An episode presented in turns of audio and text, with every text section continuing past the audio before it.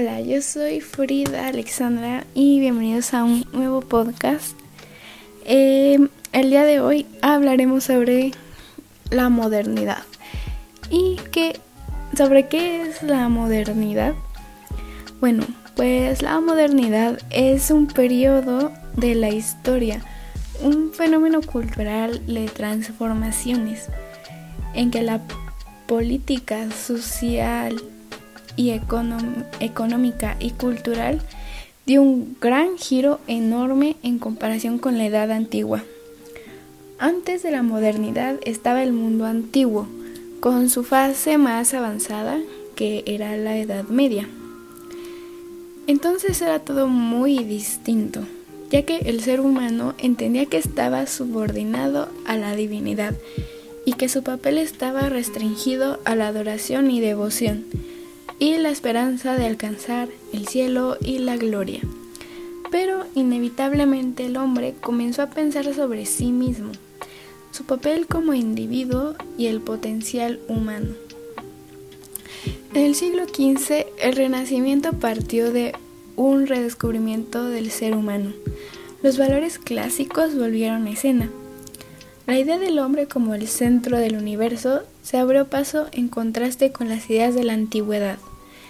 El humanismo del Renacimiento se manifestó en distintas facetas de la sociedad, en la política, la economía y el arte.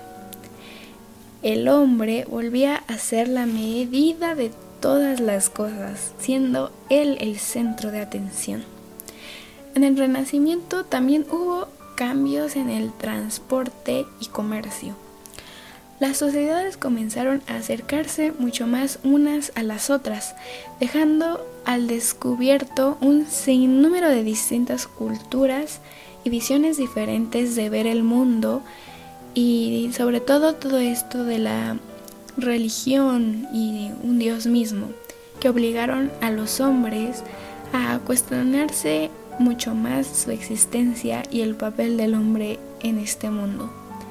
Esto llegó a su máximo punto en 1492 con el descubrimiento de América. La posibilidad de una realidad más allá de los mares no solo significó un enorme potencial y la apertura de un mundo mucho más grande, sino también reveló cuestiones sobre la naturaleza humana. Y si esto no fuese suficiente, en el siglo XVI ocurrió la reforma luterana. En 1517, Martín Lutero denunció los abusos del catolicismo.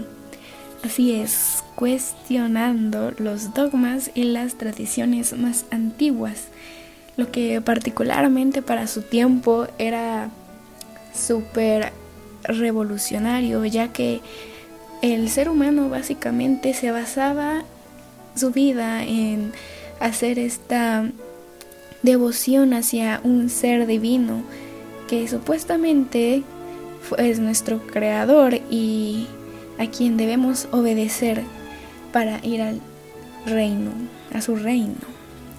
En particular, él rechazó la venta de las indulgencias que vendía la misma iglesia para facilitar la entrada al cielo, que estas indulgencias eh, eran como un papel que tú comprabas eh, y era una eh, garantía para poder entrar al, al cielo.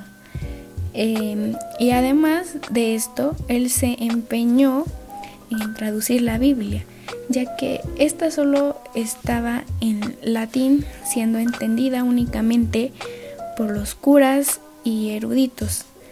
La reforma luterana tuvo muchas más consecuencias, pero por ahora basta decir que el protestantismo dio al hombre una oportunidad que nunca había tenido o experimentado, que era la posibilidad de decidir, la libertad de elegir sobre sí mismo.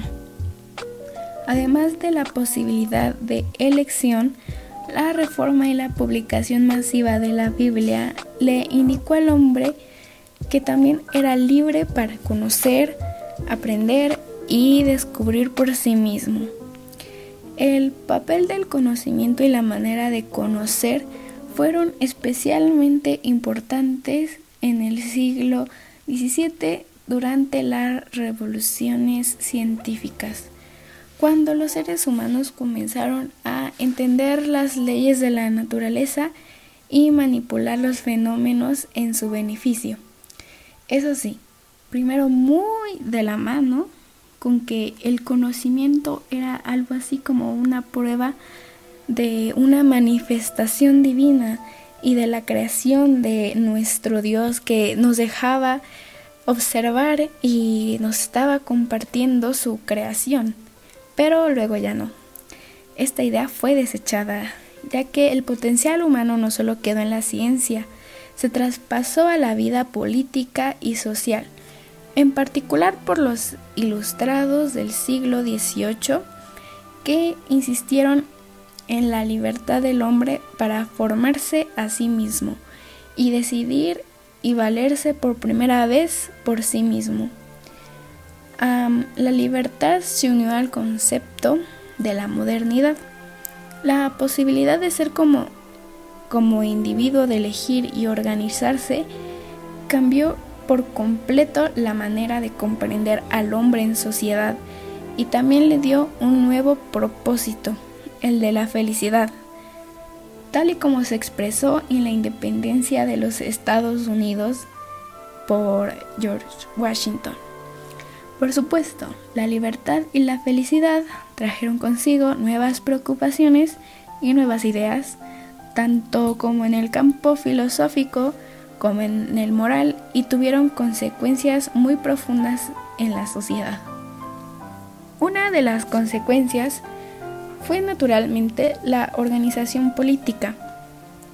Por ejemplo, eh, está el gobierno eh, de Luis XV en Francia, que tuvo que dejar el despotismo ilustrado y abrir espacio a una asamblea donde se escuchara a distintos sectores de la población cuyos individuos asumían un rol mucho más activo en las decisiones del Estado. Y esto claramente iba a terminar mal ante todas estas ideas diferentes y tener estilos de vida diferentes por parte de todos los sectores eh, de la población. Pues efectivamente terminó mal, pues la culminación de todas estas ideas se dio en la Revolución Francesa y la redacción de la Declaración de los Derechos del Hombre y el Ciudadano de 1789. Muchos consideran que a partir de este momento se abre una nueva etapa, que es la consolidación de la modernidad, ya que el individuo, su libertad, potencial creador y la razón se ponen en el centro del mundo ya que esta visión humanista, racional e ilustrada del hombre también fue favorecida por la formación de los estados-nación al final de la era napoleónica. Ahora, las naciones ordenaban y regulaban a individuos libres en persecución del progreso y la felicidad a través de sus talentos y habilidades. Claro, siempre y cuando estuvieran en condiciones de hacer valer estos talentos y actividades. La noción de libertad moderna en la que se integraba la libertad de mercado dio orígenes al capitalismo y el énfasis en el pensamiento científico dio impulso a la revolución industrial. Y claro, todos sabemos lo que pasa cuando juntamos capitalismo, liberalismo e industrialización. Así es, es la desigualdad. Y pues, en el siglo XIX, aunque los valores de libertad y la conciencia del hombre como ente autónomo, independiente e individualista influyeron en todas las clases sociales, La verdad es que las condiciones económicas aumentaron la diferencia de las clases. La verdad es que las condiciones económicas aumentaron las diferencias de clases mucho más que antes. La situación entre poderosos y oprimidos no cambió nada. O sea, absolutamente nada. Solamente empeoró. Lo que se agregó a un nuevo sentimiento desbloqueado, que es la impotencia ante la imposibilidad de ejercer una libertad auténtica. En pocas palabras, para ser feliz necesitas tener dinero. Eres libre para hacer dinero, pero como no tienes recursos o estatus, solo eres libre para vender tu fuerza de trabajo a otros, para generar estos ingresos, pero ni siquiera son para ti, son para estas personas con mayor poder, lo que significaba ceder tu tiempo a un trabajo donde las jornadas eran inimaginables en condiciones denigrantes y ni siquiera te hacía feliz. Aunque la modernidad generó riquezas, avances científicos y tecnológicos, también produjo mucho descontento social, desigualdad y crisis en todo el mundo. Sin embargo, durante el siglo XIX más o menos se mantuvo una noción de lo que el progreso y la razón llevaban al hombre hacia su libertad y la felicidad. Sin embargo, las tensiones estallaron al empezar el nuevo siglo y se desató la Primera Guerra Mundial. Claramente, ambas guerras dejaron heridas que fueron profundas, heridas muy profundas. El conflicto con todas sus víctimas, injusticias y atrocidades cuestionó desde las raíces la idea del progreso, puso en duda la libertad del hombre e incluso parecía negar la posibilidad de alcanzar la felicidad que tanto se había propuesto en la modernidad. Ya no había valores ni libertad y la racionalidad del hombre más bien parecía como una absoluta broma. El conflicto entre el capitalismo y el comunismo como alternativa del orden social de, en decadencia no ayudó a solventar el problema. Y de pronto, las grandes ideas de la modernidad parecían absolutamente ridículas y obsoletas. Esta crisis llevó al final de la modernidad como la conocíamos y entramos a una nueva etapa a la que llamamos posmodernidad. Bueno, y por lo pronto la modernidad es este proceso de 500 años donde el hombre cambió su visión totalmente del mundo y de sí mismo para forjar la realidad que conocemos ahora y atravesar todos estos eventos sociales e históricos estos cambios que tuvo que hacer el ser humano de ideas, de religiones, de formas de vida para llegar a lo que somos hoy en día y llegar a esta posmodernidad que se podría decir eh, que todo esto fue realizado por el hombre para así mejorarse a sí mismo. Creo que todos estos eventos se tenía una idea errónea de lo que era eh, el modernismo, ya que básicamente eh, tenías que ser feliz, eras libre de ser feliz y tener, obtener tu felicidad como tú quisieras y como se te antojase pero solamente podías ser feliz, básicamente, si tenías un buen puesto y una buena ah, posición económica, ya que, como he dicho antes, anteriormente, eh, si no tenías dinero, y una posición, básicamente estabas condenado a trabajar para los demás. Estabas condenado a trabajar para la las personas posicionadas más arriba que tú. Y básicamente creo que toda esta desigualdad, ah, no sé, tal vez la gente no se daba cuenta y pensaban que tal vez las clases menores, eh, las clases obreras eran felices con sus vidas cuando esto era prácticamente erróneo porque ellos ni siquiera lo estaban experimentando o viviendo.